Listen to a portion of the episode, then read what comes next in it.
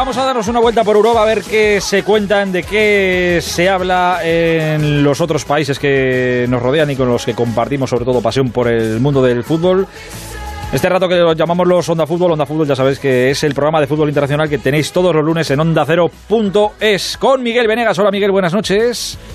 Hola Héctor, ¿qué tal? Muy buenas. En Inglaterra, Jesús López. Hola Jesús, buenas noches. Buenas noches, good evening. En Italia, Mario Gago. Hola Mario, buenas noches. Buonasera a tutti. Y en Francia está nuestro Manu Terradios. Hola Manu, buenas noches. Bonsoir, hola, ¿qué tal? ¿Cómo estáis todos? Eh? Misterio para la Rosa de los Vientos. ¿Sabía el PSG que era segundo o no cuando era el minuto 90? No, para la Rosa de los Vientos, para cuarto milenio, para milenio 3, para... pero entre lo del Marsella... El Marsella ha pedido... No sé si ha pedido disculpas o el Marsella ha explicado hoy lo que les pasó ayer, ¿no? Que se equivocaron. Alguna explicación ha dado, ¿no? No, en Marsella lo que han dicho es que hubo un error de comunicación. Es decir, que los jugadores no sabían cuál era la situación. Es decir, no sabían que estaban clasificados, eh, entonces vieron el partido de otra forma y luego les metieron ese gol. Pero eso la culpa es del entrenador. Claro, claro, no, el entrenador te dice, oye, lo- tranquilo que ya está todo hecho. Pues ya está, tranquilo y todo hecho. sí. el, el entrenador no quiso informarles y luego, eh, fruto de ir a por, eh, a por, bueno, de echarse arriba, encajaron ese gol. Lo del PSG es distinto. El PSG, la postura es que estaban informados, ¿no? Bueno, Mario ha estado Sí. en, en el estadio. es Lo ha que dicho Galtier. Que él sabía lo que había. Lo, lo han dicho, ¿no? Que Mario, o sea, lo sabían. Sí, le, he preguntado además eh, de si lo estaban siguiendo, si sabían la evolución del partido minuto a minuto, y él decía que lo sabían minuto a minuto y decía que con el 5-1 en los últimos segundos no pensaba que, que iba a pasar nada, y le ha dicho también que la gente en el campo no lo sabía. Es que la imagen que hemos contado en Radio Estadio de Mbappé que mira el banquillo y dice, ¿qué ha pasado? Y, y se queda con una cara de tonto como diciendo, pero a marcar Benfica en serio. Bueno, pues, eh, yo creo que ha salido por ahí, dice, sí, sí, lo sabía, de hecho, he hecho los cambios para atacar, pero los últimos 20 minutos del París no ha creado ni una ocasión de gol, o sea que a mí que, es que, no el último minuto no, el último minuto directamente no se ha jugado. No, es que solo ha sido los 30 últimos segundos. En el último minuto, Galtía ha subido el banquillo y tiempo que ha bajado y ha intentado hablar con los que tenía cerca, ya solo quedaban 30 segundos de partido. A ver, tiempo no han Pues podido tener mucho porque el, el gol de- del Benfica, que les ponía primeros y al PSG segundo, es verdad que ha sido al final, final, final, con lo cual mucho tiempo no ha habido. Pero coño, si ves que van cuatro, que han metido el quinto, ostras, pues claro. oye, chavales, meted, intentad meter uno más a ver Claro, si a ver está. si va a pasar. Que de ser primero a ser segundo no, hay, que no hubieran- hay diferencia, Claro, ¿eh? Lo normal es que no hubieran pasado nada, pero es que esa imagen de los últimos segundos que no se han jugado, que no han intentado siquiera, no han intentado nada, nada, na- nada de nada. Joder, Manu, pues nada, habrá que regalar para Navidades abacos allí a la gente y, y libros de Lo- lo normas que ha para dicho- que se sepa. Lo que ha dicho Una Galtier también es que en el, en el tramo final es muy difícil cambiar la, la mentalidad de un jugador. Es decir, que ellos pensaban que estaban clasificados y que no vas de repente a decir, ahora hay que apretar. Joder, Eh, está recorriendo mucho por aquí un, un clip de, de Galtier en el que dice, bueno, pero si son pequeños detalles, en nuestro partido contra el Maccabi, el del, el del 7-2, no hubo, no hubo descuento. No hubo descuento. Entonces, claro, si hablamos de pequeños detalles... Sí, pero bueno, eh, eh, hay aficionados del París que lo están cogiendo ya por ahí. Hay otros que dicen, hombre, eh, en un grupo en el que está el Maccabi Haifa es que nos han metido un gol mínimo en cada partido. Entonces tampoco eh, es cuestión de, de- de decir, ah, es que resulta que porque no nos dieron dos minutos de más o tres contra el Maccabi estamos ahora segundos. Hay, hay ¿Para un poco de todo. dos ¿eh? minutos de más y luego no les avisas de que tienen que marcar gol? Claro, es que es acojonante. No, pero él, él dice Ya, que pero igual el, el partido, el partido del Maccabi a lo mejor podían haber metido uno más. Es lo que, lo que Sí, claro, viene a este desprenderse de también. eso. Pero claro, Sí, claro. Sí, eh, si mi abuela tuviera ruedas sería una realidad como- bicicleta, como pero, pero como no... eso es a lo que vamos. eso que una, vamos, una sí. semana entre el, lo del PSG de hoy y lo de Marsella de ayer, de verdad que es para, para tirarse de los pelos. Fíjate, bueno, y el PSG que todavía sigue como segundo, bueno, vale, tira. Pero el Marsella que se ve a, su puñetera casa por, por no, venga, vamos a intentarlo, a ver si conseguimos tal. Ahora, a tu casa y a ver la Champions y la Europa League por la tele. Joder. Eh, oye, Mario, aprovecho y te, te pregunto, eh, lo último que, bueno, que sabemos que está bien, que ya ha salido del hospital, lo último de Pablo Marí, ¿qué, qué es? Eh, está en casa recuperándose, reposo absoluto, nos han dicho, y sobre todo que, bueno, en dos meses va a empezar a entrenar. Por tanto, son muy optimistas diciendo que en enero va a poder volver a jugar cuando vuelva a la Serie A, pero es verdad que, bueno, eh, si tiene reposo absoluto, imaginamos que va a poder empezar a hacer algo con bicicleta, algo de, de la parte inferior del cuerpo, pero le han recomendado reposo absoluto. El otro día jugaba el lunes eh, el, el Monza contra el Boloña y en el calentamiento sacaron camisetas de mucho ánimo, Pablo, de te esperamos pronto. Y el Arsenal, Jesús, que jugó el fin de semana, también marcaron un gol y dedicaron una camiseta. ¿no? Se acordaron de él, salieron con la camiseta de él antes del partido, en el gol también se acordaron de él, sí, sí, claramente se acordaron mucho de él. Incluso había dicho Arteta que eh, Edu, el director deportivo, había estado eh, desde el principio eh, en contacto con, con Pablo y con su familia que habían estado muy pendientes de él. Y eso que se supone que ya probablemente no vaya a volver al, al Arsenal Pablo Marí, pero aún así han estado y ha dejado buena, buen recuerdo, está claro, personalmente. ¿Cómo no? Eh, oye, Miguel, hablando de, nombres propios, es que esto eh, lo he leído por encima y no me he quedado bien con el tiempo verbal. Pero sí que nos ha llamado poderosamente la, la atención. Hoy nos hemos enterado de, de- bueno, lo ha anunciado él, que Neuer, el portero del Bayern de Múnich, eh, no sé si tiene o ha tenido cáncer de piel. Sí, lo que ha dicho él literalmente es que ha, que ha tenido, que ha sido diagnosticado. Lo que no sabemos es si ya está curado del todo. Bueno, para empezar, porque lleva siete semanas sin, siete partidos seguidos sin aparecer en las convocatorias, pero ha tenido cáncer de piel. eh, por tres veces ha tenido que ser operado en la cara, además, que tampoco es un sitio donde Se puede puedes esconder. taparlo, o sea, ¿no? no, no. No, no, eh, es verdad que hace, que ahora se ha destacado ahora, no ha dicho nada más y, y ahí se ha quedado la cosa, ¿no? Que hace, que, que ha sido diagnosticado con cáncer y que tres veces ha tenido que ser operado en la cara para quitarle melanomas. Em, y, y ha salido, claro, la prensa ha sacado alguna imagen que salió hace unas semanas en entrenamientos del Bayern con un pequeño apósito en junto a la nariz. Y claro, que le, preguntaron y él no quiso responder. Y, y bueno, pues puede ser, puede ser un- uno de estos quistes que le han tenido que operar, ¿no? Pero también ha dejado claro que esto no le va a afectar para, para el Mundial, que quedan dos semanas, ¿no? Y que va a estar para el Mundial. Repito, lleva siete partidos seguidos sin poder estar en la convocatoria. Yo me imagino que será un tipo de cáncer un melanoma, ¿no? Pero un tipo de cáncer bastante leve que no ha tenido que, que, eh, ser sometido a quimioterapia. Y el caso es que lo ha compaginado bastante bien con su actividad deportiva hasta ahora y que va a poder estar en el Mundial, con lo cual, pues buena noticia para Neuer, claro.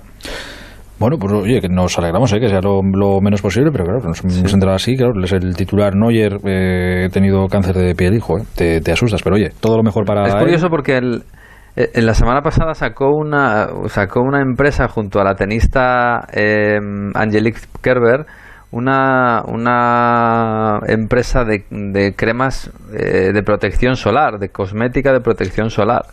Y bueno, no se sabía muy bien que tenía que ver un poco y por qué se metía en esto. Y bueno, Pues ahora ya. parece que tiene que ver con esto. Ahora ya sabemos el, el porqué. Oye, que se recupere. Ojalá pueda estar contra, contra España en la primera fase de- del Mundial. Dame un... un- eh, es que hoy quiero terminar con, con Francia porque me, me vuelve me vuelve loco eh, lo que me ha contado Anita esta tarde. Me vuelve loco lo de Francia. Antes de, de esto, claro, esto pasa en Inglaterra y estoy convencido de que, de que tiene que pasar en, en muchos países más.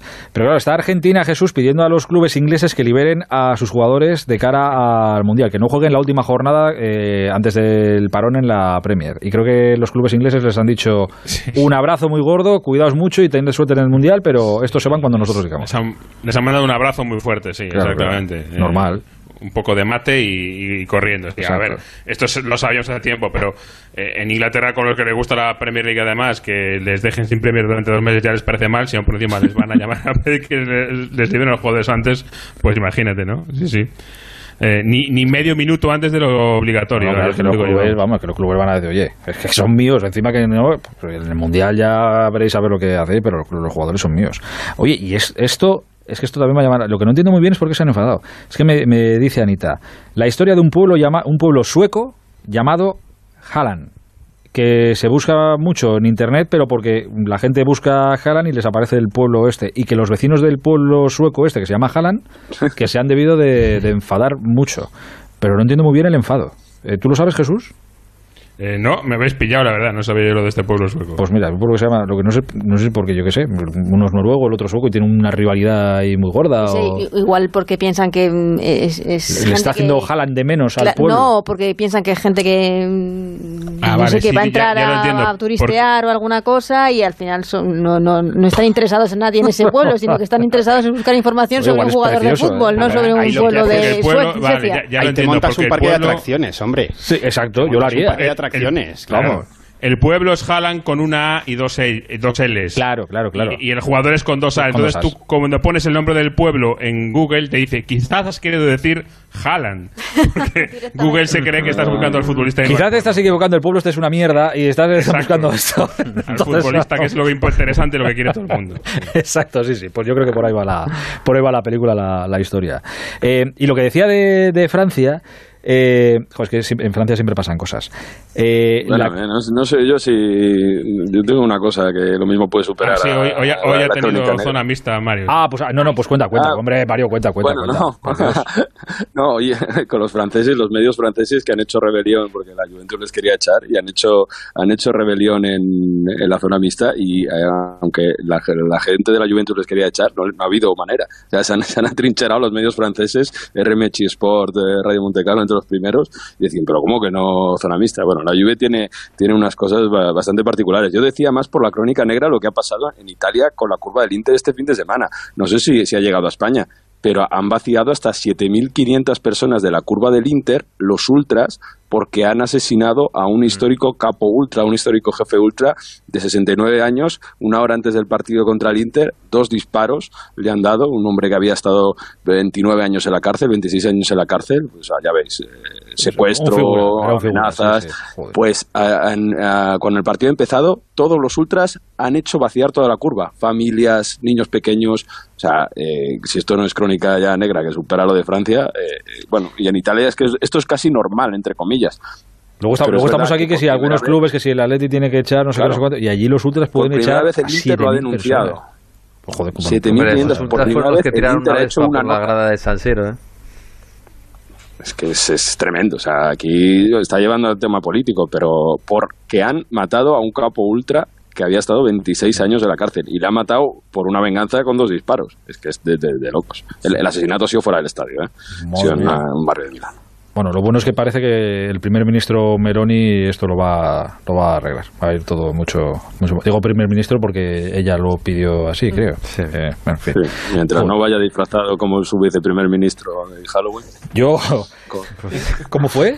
con Uy, todo, todo de negro ¿lo habéis y visto? con una y con una y con un brazalete nazi, pues ya está. Con unas plásticas. Virgen Son santísima. las básicas. Sí, sí. Yo te, lo, yo te lo digo siempre que puedo, Mario. Yo que tú me iría pensando lo de volver, por si acaso. Cada, Eh, cada semana se superan, ¿eh? Es que cada semana va esto un poco, va un poco a peor el asunto, sí, sí, me empieza a dar un poco de, de miedo que un día te llamemos tal y nos digas que, que yo qué sé, que, que no que estás en la cárcel o yo, bueno, yo qué sé. Y yo pensaba que el Brexit era malo, madre mía. Sí, sí, ríete tú del Brexit. El Brexit, vamos, es una bendición comparado con todo lo que le toca a Mario, a Mario ahora.